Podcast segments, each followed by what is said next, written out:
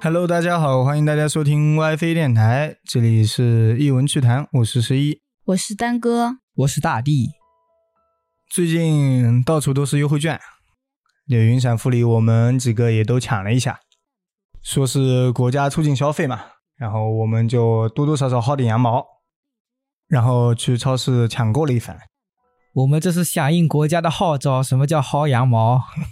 号召啊对，然后我们就响应国家号召，啊我是不是扯的有点多啊？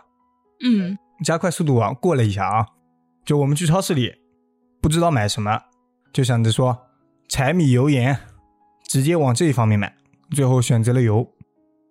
然后有一个阿姨就是超市导购员吧，要开始给你们推荐了是吧？死命的推荐一款杂牌，而且没有写非转基因。关键是这个油我在淘宝里都搜不到，好吗？对啊，所以说杂牌嘛，一整个牌子我都搜不到。嗯，然后就这样的油他还要推荐给我们，说明他应该是真的提成特别多。我也觉得，不过这个阿姨口才是真的好。嗯，所以后来你们买了吗？ 没有，我们没有非转基因，我们绝不买。嗯，那说明口才还差那么一点点。 嗯，不，她已经追着我们三里路了。 上次我们在上海不是也看到一个老爷爷吧？在疫情下，对，在疫情之下没有油吃的情况下，说送过来的是转基因油，死也不喝。他说这个东西不是给人吃的，嗯，她喂猪猪都不喝，好像是去那种小区里面的服务人员那边闹。嗯，是的，就应该饿死他。这非转基因这个概念在我们这边也是越来越深入人心了。而非转基因这个植物啊为什么会种出来呢？他们有什么区别吗？今天我们就来聊一聊制造非转基因植物的这个公司，这个非转基因植物的创始人是什么样的一个公司？突然感觉我们的节目高大上了很多。嗯对啊，嗯，有公司介绍关系了是吧？ 接下来我们来聊一下啊，这个公司掌握着全世界百分之七十的转基因种子，也掌握着中国百分之九十的转基因大豆生产。但是这个公司啊，是一个臭名昭著的杀人公司，为什么会这样？因为它所有的行业，可能一开始是说有着多好的发展前景，但是嗯最终都是产生了邪恶的作用。我以为是垄断了，所以导致一些人破产了。那倒是没有，它也被称为全世界最邪恶的公司。公司名字叫做孟山都，没听过。国外的。嗯一九零一年，美国人约翰·奎尼成立了孟山都公司，因为他没钱嘛，只是一个草根出身，嗯创业资金基本上都是他老婆出的，所以成立公司的名字也是以他老婆的姓氏命名的，也就是孟山都。所以是小白脸吗？ 那我不知道。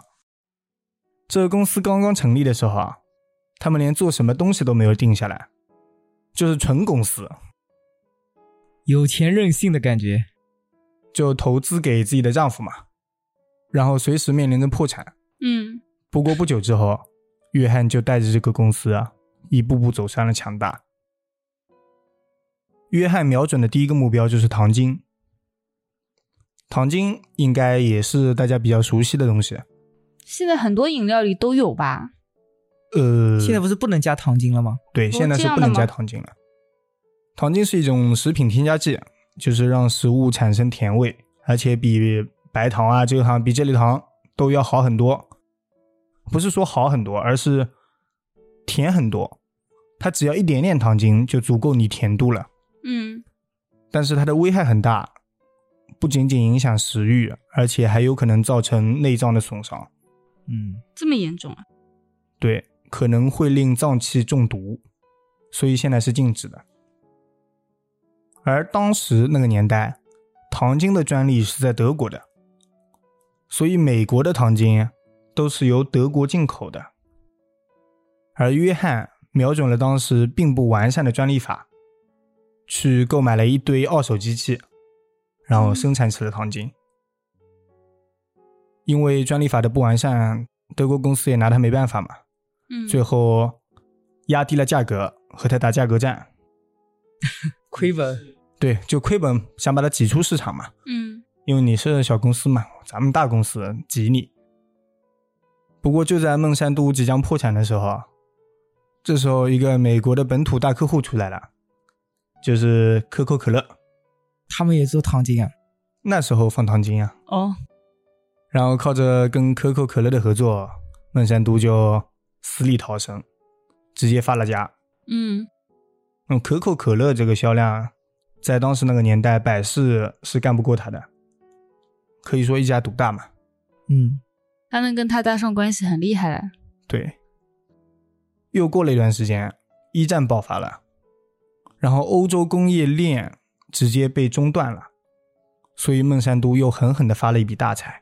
嗯与此同时，孟山都加大了自己的研究，因为他觉得不能只靠糖精一家，嗯去做，所以他很想要拓展市场。随后，孟山都公司就推出了一款产品，叫做多氯联苯，这是什么东西啊？就是俗称的 PCB，没听懂，我只知道 PVC。 那是塑料。PCB 是什么？就是一种人工合成的有机化合物，然后被广泛应用于润滑油、然后嗯水利系统等等。因为这个东西就是非常好用，就是它用在上面就又便宜又好用，嗯然后一推出就迅速畅销。当时美国使用 PCB 百分之九十九都出于孟山都公司。那发家致富了呀，就直接发财了。不过，因为一九六一年爆发了一个轰动全国的事情，应该是说轰动全球的事情，嗯让全世界认识到了 PCB 的真面目，也就是它的副作用。它副作用是什么？那一年，日本爆发了米糠油事件，应该也没听过吧？没听过。过，我刚想问，就一种油嘛，嗯然后那种油就是有 PCB 的含量。当时这个事件轰动了全球，被列为世界八大环境公害事件之一。嗯，有毒的是吧？对，破坏环境。然后也害人。嗯事情大概是这样，我就提一下：一九六八年三月，日本九州四国等地区几十万只鸡突然全部死亡，发生了疫情吗？不是鸡瘟，那 不是禽流感。经调查发现是饲料中毒，同时还发现该地居民绝大多数都患有一种怪病，症状大概是痤疮，就皮肤疹病，伴有指甲发黑、皮肤色素沉淀，还有眼结膜充血，然后盐脂过多等等。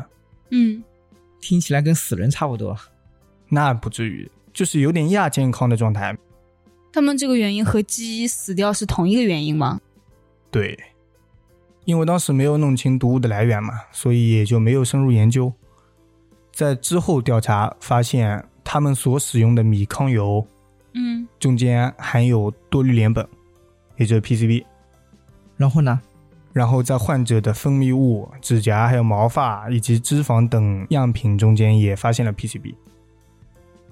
一九六八年十月，日本诊断了一百一十二个家庭嗯中间的三百二十五名疑似米糠油中毒的人。之后，在全国各地也出现了类似的状况。最终，日本有二十八个县正式承认说，一千六百八十四名米糠油患者已造成了三十余人死亡，嗯以及几十万家庭的死亡。嗯那有点多了，对，所以这个事情就闹得非常大嘛，然后也引起了广大关注。人们这个时候才意识到，说 PCB 有着如此巨大的危害。就是说它的副作用，虽然好用，但是害人。但他这个公司把它生产出来的时候，也不知道它会害人吧？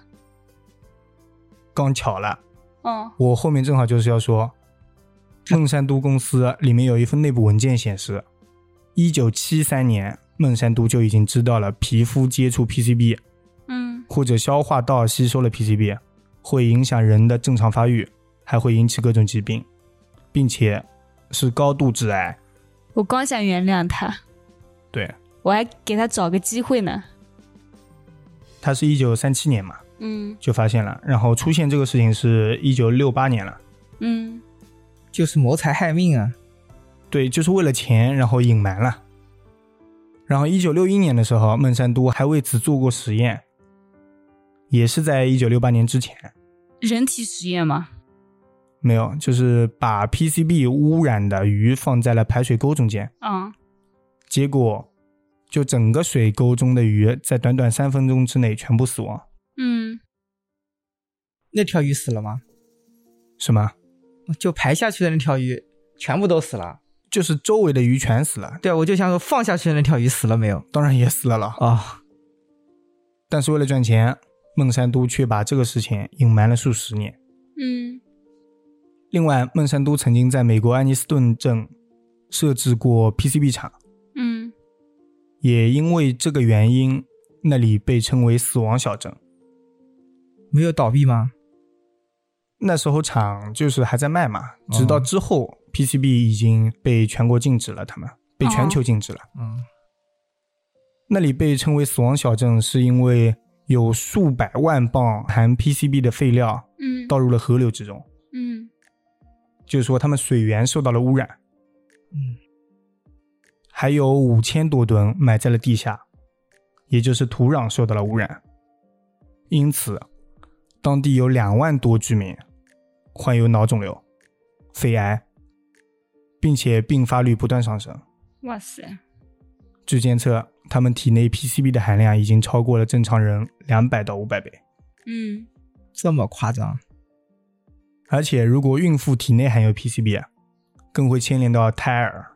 他二畸形啊，对，而且就是不发育嘛，嗯，就直接那个胎儿流发产，育也是不正常的。就死亡了？呃，不一定死亡，可能会导致残疾之类的。嗯然后到今天，美国在孕妇检查的时候都会检测出来体内含有 PCB。，到现在还有啊，对，因为 PCB 本来就是不容易去除的嘛。哦，嗯，这个污染跟核污染差不多。对啊，就跟核辐射差不多啊。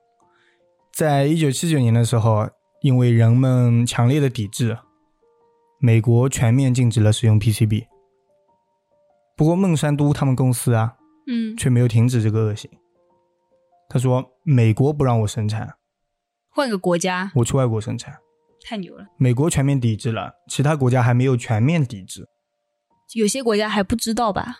知道全球都知道了，但是它好用，然后只有美国全面禁止使用。嗯好用，那你也不能拿人命开玩笑呀。对啊，但是他为了赚钱，，他不会来中国了吧？没有他在国外 嗯各个国家嘛，嗯建立起了大量的厂房，嗯争分夺秒的在那边出售 PCB。嗯直到二零零一年全球禁止 PCB，嗯，它才真正停止了生产。要倒闭了，那也不至于，因为他们除了 PCB 之外，还有各种项目，他们不断的在研究，其中还有一个叫做 DDT 的，嗯就是一种农药。敌敌畏我倒知道。嗯，它是一种农药，也是一种杀虫剂。嗯这个东西相当赚钱。他们是在一九四二年的时候啊，就已经成为了世界上第一个 DDT 制造商，也是 DDT 的最大制造商。因为 DDT 的价格非常的廉价，而且灭蚊效果极强，它是灭蚊子的它是灭各种虫子，哦，以及是一种农药，那效果还挺好，效果是很好。他们公司生产出来的东西啊，嗯，都很好都是比较超前的，但是有害的。而且效果特别的好，对，还便宜。是的嘛。然后 DDT 不但有这些效果，因为灭蚊啊之类、灭虫子这些效果，啊嗯，也就直接阻断了疟疾、嗯霍乱这些流行病，就血液传播的那种流行性传染病嘛。嗯就我们古代不是也有很多嘛这一类的，嗯，嗯有了它就直接阻断了这一些的传染，嗯等于 DDT 就成为了一些流行性疾病的特效药了。然后在当时被誉为是造福人类的象征，害人的时候他们怎么不说然后甚至 DDT 还获得了诺贝尔奖。 啊？哇，哦这么厉害！对啊，成为了和青霉素、原子弹并列的第二次世界大战期间的三大发明。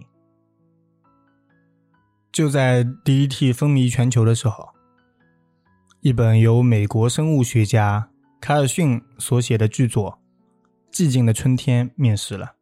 嗯，他写了啥？寂静的春天，意思就是说，到了春天，也没有鸟叫声了。因为鸟都没了。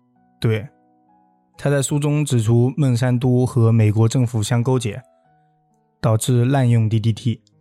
他这本书能出版的啊、美国就是这样子的，哦，美国人道主义不是是自由主义吧？哦，对对，嗯对 他们是自由主义。对，然后说鸟类因此灭绝了。嗯他就是在控诉了。他是生物学家嘛？嗯嗯卡尔逊的担忧其实是对的，就 DDT 虽然有着很大的功效，有着划时代的作用，但是它和 PCB 一样难以降解。嗯会长期留存在动物脂肪内，导致鸟类以及各种生物的灭绝，甚至在南极，啊企鹅的体内都发现了 DDT。哦，那他这个传播的有点远啊。对，因为全世界都在畅销，都在使用。嗯只要说一个防止疟疾、啊防止霍乱，嗯大家都用疯了。看来当时这个病很难治。啊 嗯，就流行性疾病，它能阻断是多么有用呀！而 DDT 虽然不会立即让动物死亡，但是如果动物体内 DDT 越来越多，就会伤害到肝脏还有神经，嗯，最终引发死亡。他这个是指伤害动物吗？人也伤害呀，嗯，只是人比较大，鸟比较小嘛。哦，那 是而美国的国鸟就白头沙雕、 白头海雕、半头沙雕，白头海雕就是因为体内蓄存了太多的 DDT 了，结果濒临灭绝。嗯 那后来又要禁止啦。后来由于 DDT 引发的食物安全问题啊，大家都是尽量在少用。不过禁忌的春天面试之后啊，孟山都却对这个问题啊死不承认，嗯就说这本书是污蔑的、诽谤，嗯毕竟承认了，他就要破产了。对对他影响很大嘛。是的，然后孟山都就做出了一些决定，他雇佣了一批其他的生物学家、科学家，嗯模仿的寂静的春天也写了一本书，叫做《荒凉的年代》，并且免费赠送给大家。里面写了什么东西？里面说，DDT 对人是有好处的，哦，如果禁止使用 DDT，昆虫会猖獗，社会会混乱，然后人类也会回到蛮荒时代，就是说，包括霍乱嗯还有疟疾都会再次的出现，嗯，就引发人们的大量死亡。 他就会洗脑是吧？就是说 DDT 危害只是一点点，嗯但是 DDT 的存在却是让社会有变了得更美好更了。大的进步。嗯如果没有 DDT，人会死得更多，他是这个意思。嗯，主要是他自己在金钱上有了更大的进步。然后孟山都还买了一大批权威媒体，啊、就说造舆论，对凯尔逊发起人身攻击，然后骂凯尔逊是没结婚的老处女。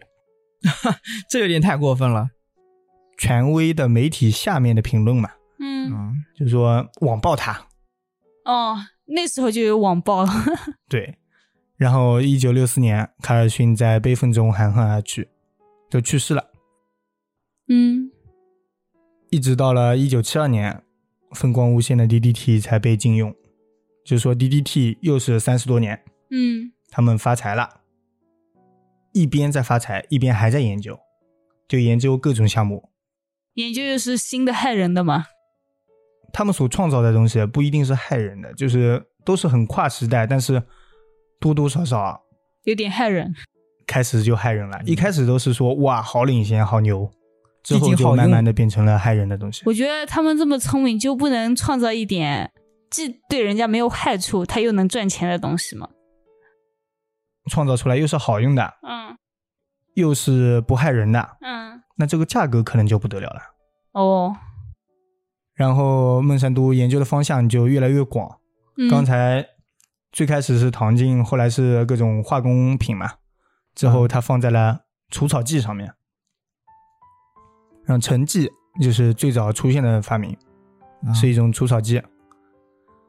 因为它容器上标志啊条纹是橙色的，所以大家都叫它橙剂。嗯越战时期啊，就是越南战争时期啊，啊，嗯由于越南人有着密林的庇护，美国想要打越南的时候，就是被视线遮挡了，导致美国长期陷入攻不进去的状态。嗯而且密林中还有一条道，就是专门用来运输中国啊，还有苏联运过来的支援物资，啊，他们美国就气死了呀，哦，要把那些东西都给毁了。打算把整个森林都毁掉。哦，那他们为什么不选择放火那火很难烧的，野火烧不密尽林嘛呀，春风吹啊很难烧又掉的。啊？在这个时候，美国就选用了沉寂，哦，成绩中含有世纪之毒，就是二恶英。嗯我们打个比方啊，就是说，如果把八十克的二恶英放到了城市中，就城市的供水系统里面，嗯啊，就可以让八十万人中毒身亡。嗯哇，八十克就可以让八十万人死啊！对，就一克一万人嘛。哦，这个毒性有点强啊，对，据说是比眼镜蛇的毒还毒很多倍。嗯而越战期间，美国为了销毁那一片森林，嗯，投量了八十万升的成绩，其中包含了三百三十六公斤的二恶英。天哪！另外，美国还故意挑非武装地区投放，嗯农村啊那种是吧？对，直接往人身上去害了，就是往居民投毒了，哦，就说不是打军人了。这个更过分。他对就是想弄死他们。对，然后成绩所到之处，寸草不生，哀鸿遍野。据调查，遭到成绩喷洒的越南农村多达嗯三千多个，而受到污染的越南百姓可能多达四百八十万人。哇，另外，不仅是越南人民，甚至连一些美国老兵，就是人在过去打仗的情况下，嗯因为也受到了一点点的污染，他们身体各处也出现了病变。，自己人都不放过。应该是打着打着就不小心沾上了。因为它土地还有植物上都有，那肯定容易沾上嘛。嗯然后他们所患的疾病中有九种是被证明与成绩有着直接的关系，还九种疾病，这么多啊，我还以为只有一种嘞。很多种。据统计，越战中南方退役的军人啊嗯，后代出生就缺陷率高达百分之三十，嗯而他们妻子的自发流产率啊，嗯，更是高于常人。就自己不要了，不是，自发性流产率应该是还在怀孕的过程当中直接就没有就了，自然发现的流产率。那个孩子就生不下来了。是的，而越南很多地区都出现了畸形儿，有些儿童是白痴，嗯，有些儿童就是缺胳膊少腿的，还有一些儿童就是全身溃烂，惨不忍睹。嗯，这种没办法治好的哦。对，这种娘胎里带出来的治不了。那缺胳膊少腿怎么治嘛？还有白痴怎么治嘛？嗯，比如全身溃烂啊这种啊，应该也很应难吧？该也比较难。嗯而且孟山都曾经在一个美国小镇上制造二恶英，生产的过程中嗯，毒素也有一些泄露出来，哦，还渗入了当地的土壤、还有空气以及部分水源当中，嗯，后果也是难以想象。那个小镇也遭殃了。对，所以现在很多地区都排斥化工品，嗯，就我们这边也不让化工厂在这里，什么石棉厂之类的是的，都排斥，也就是个原因嘛。我觉得在化工厂多的附近哦，就那个地方天空都是灰的。对，怪不得现在像国外什么英国什么，他们的化工厂都不建在本土，都是往别的国家自己建。对，是的。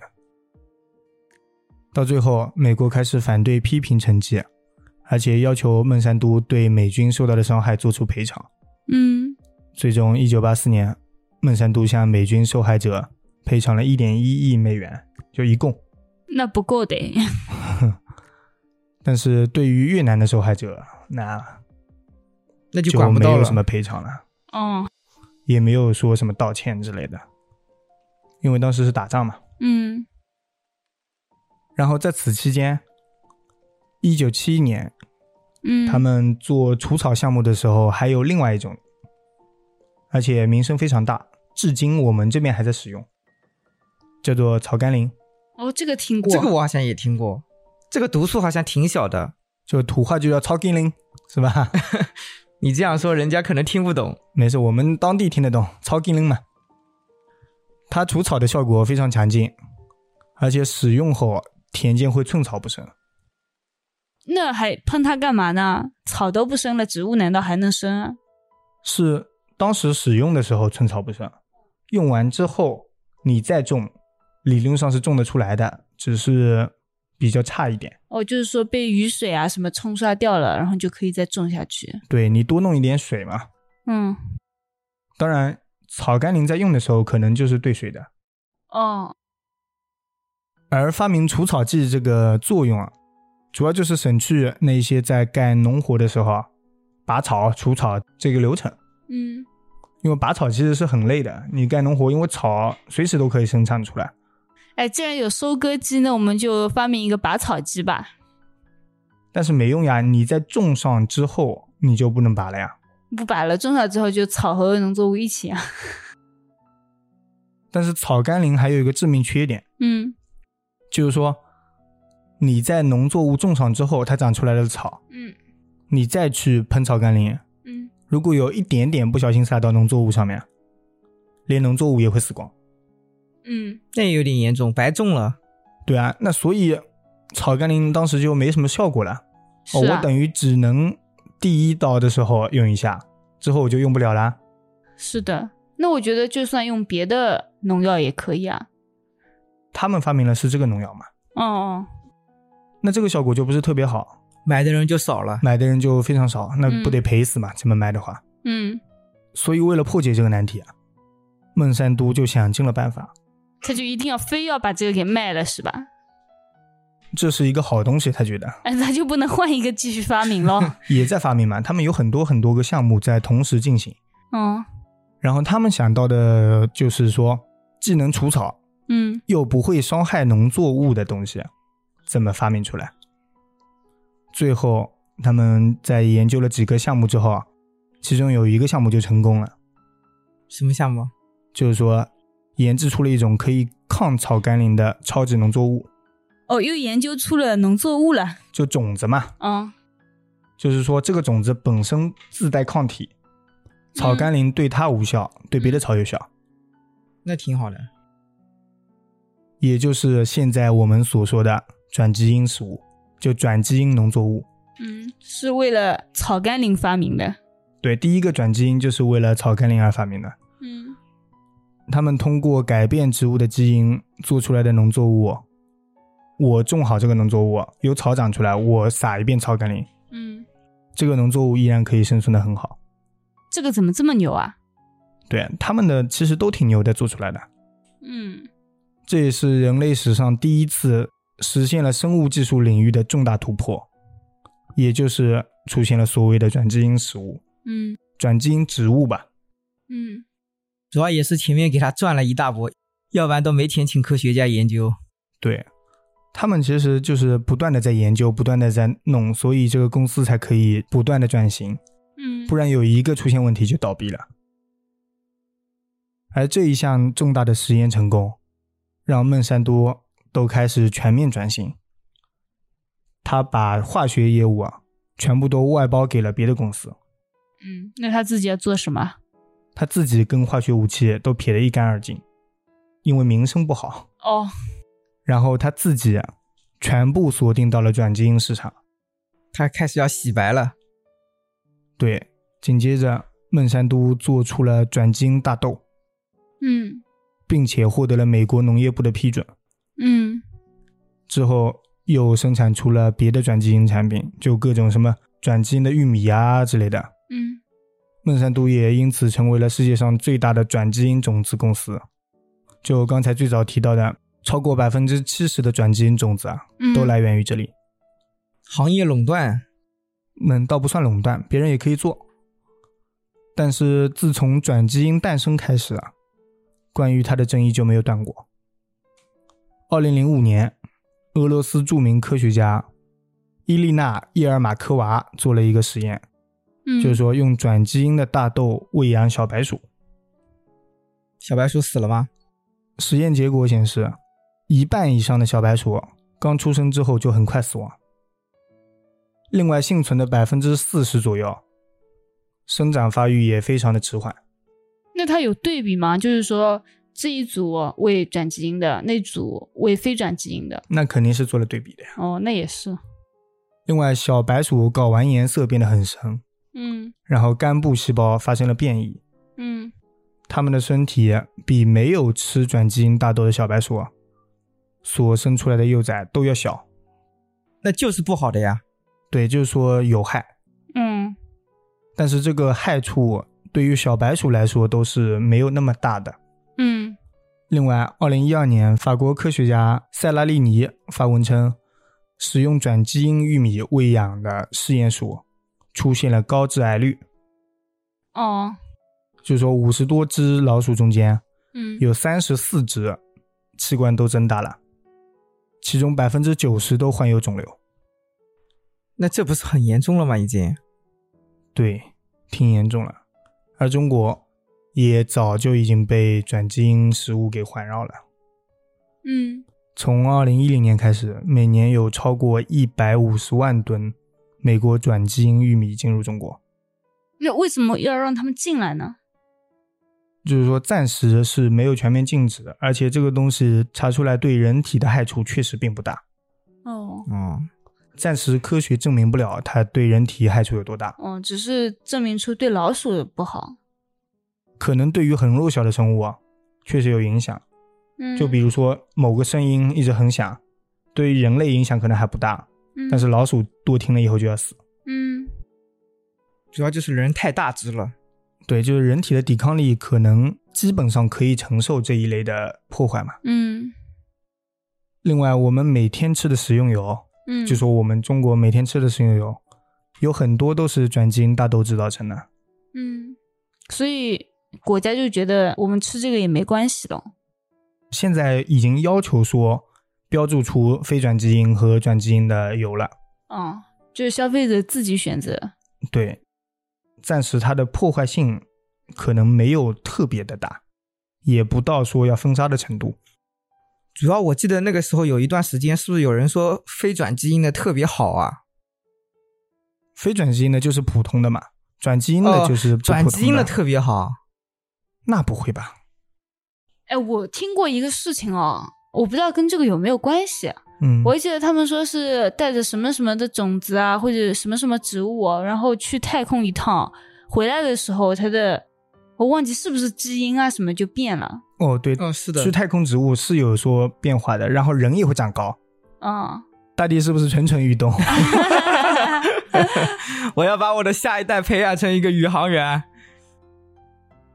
然后，美国著名经济学家曾经警告中国说，嗯如果中国农业都被转基因食物给控制了，嗯，二十年内中国就完了。那我觉得美国也还挺好的诶。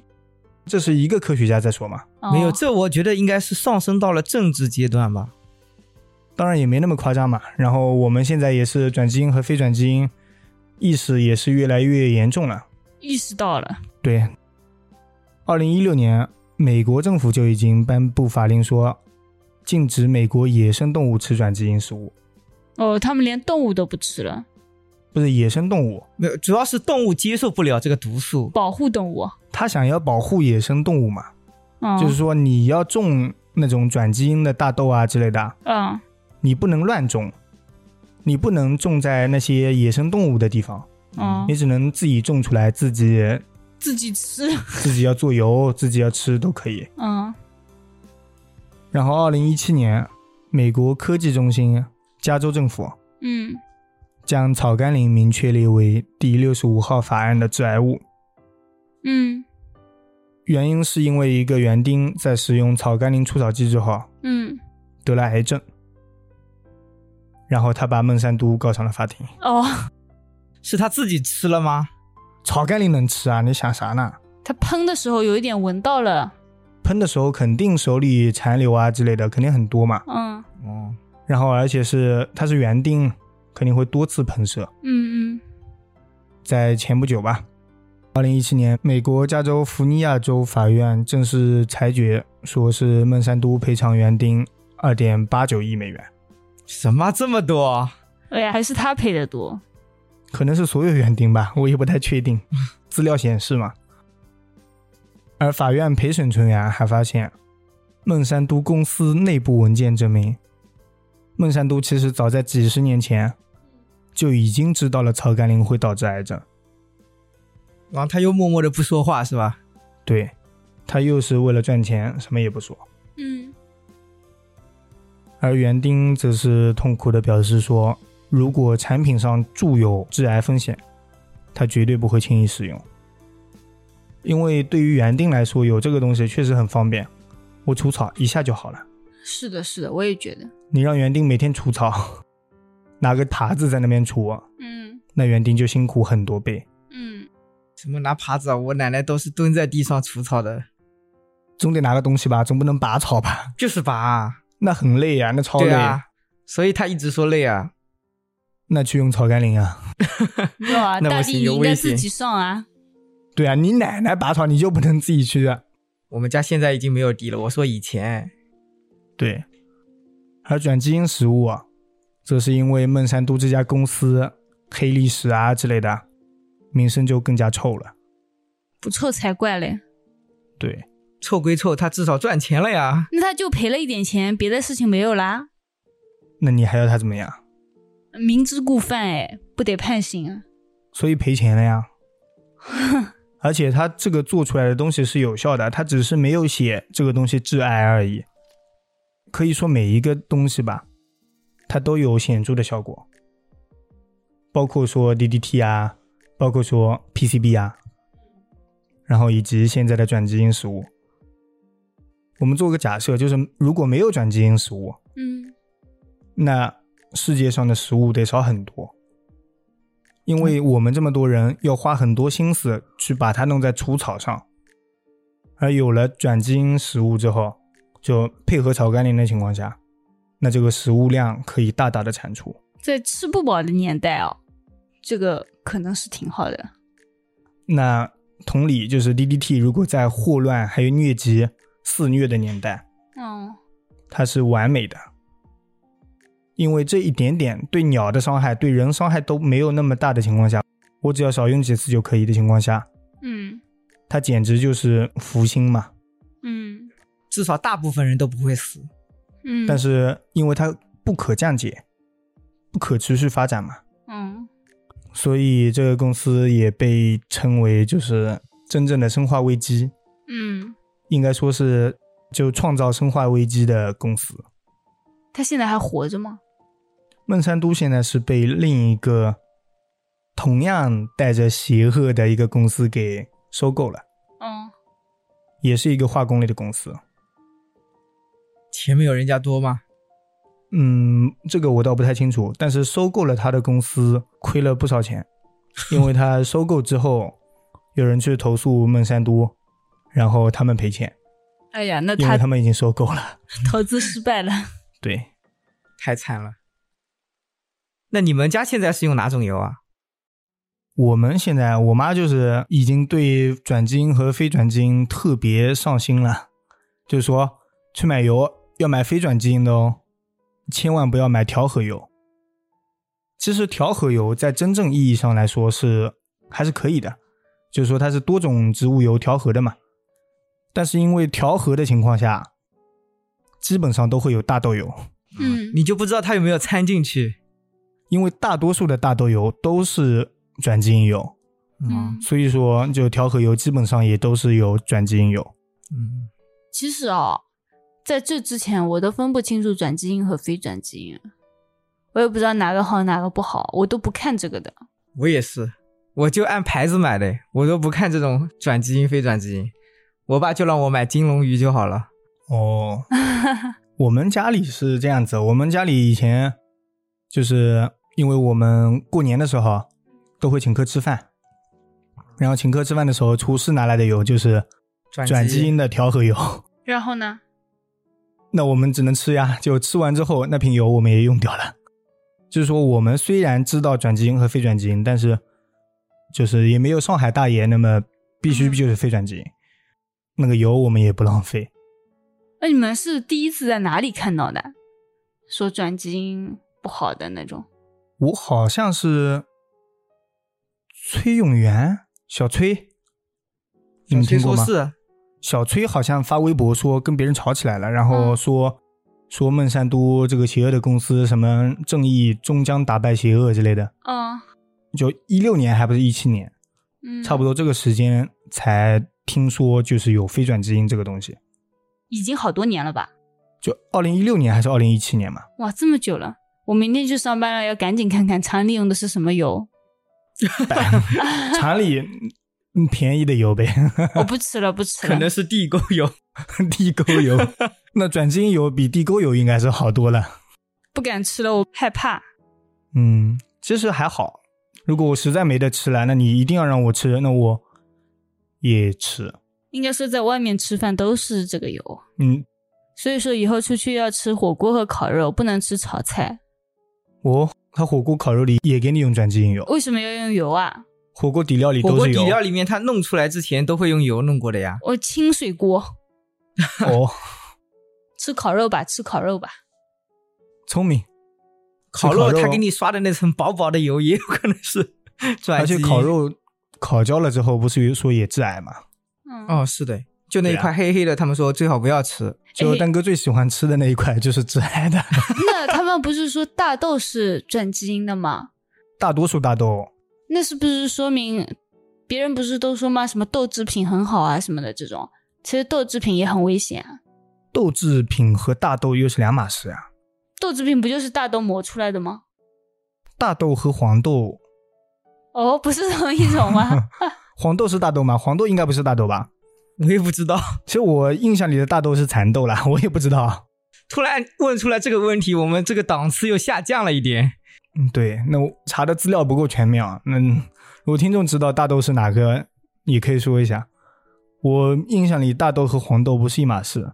那好像的确不是一码事。那我们吃的豆腐应该是黄豆吧？嗯，然后包括豆浆啊之类的都是黄豆。是的，是的，是的。嗯，嗯，那我们今天就聊到这里，感谢大家收听 WiFi 电台，我们下期再见。再见。拜拜。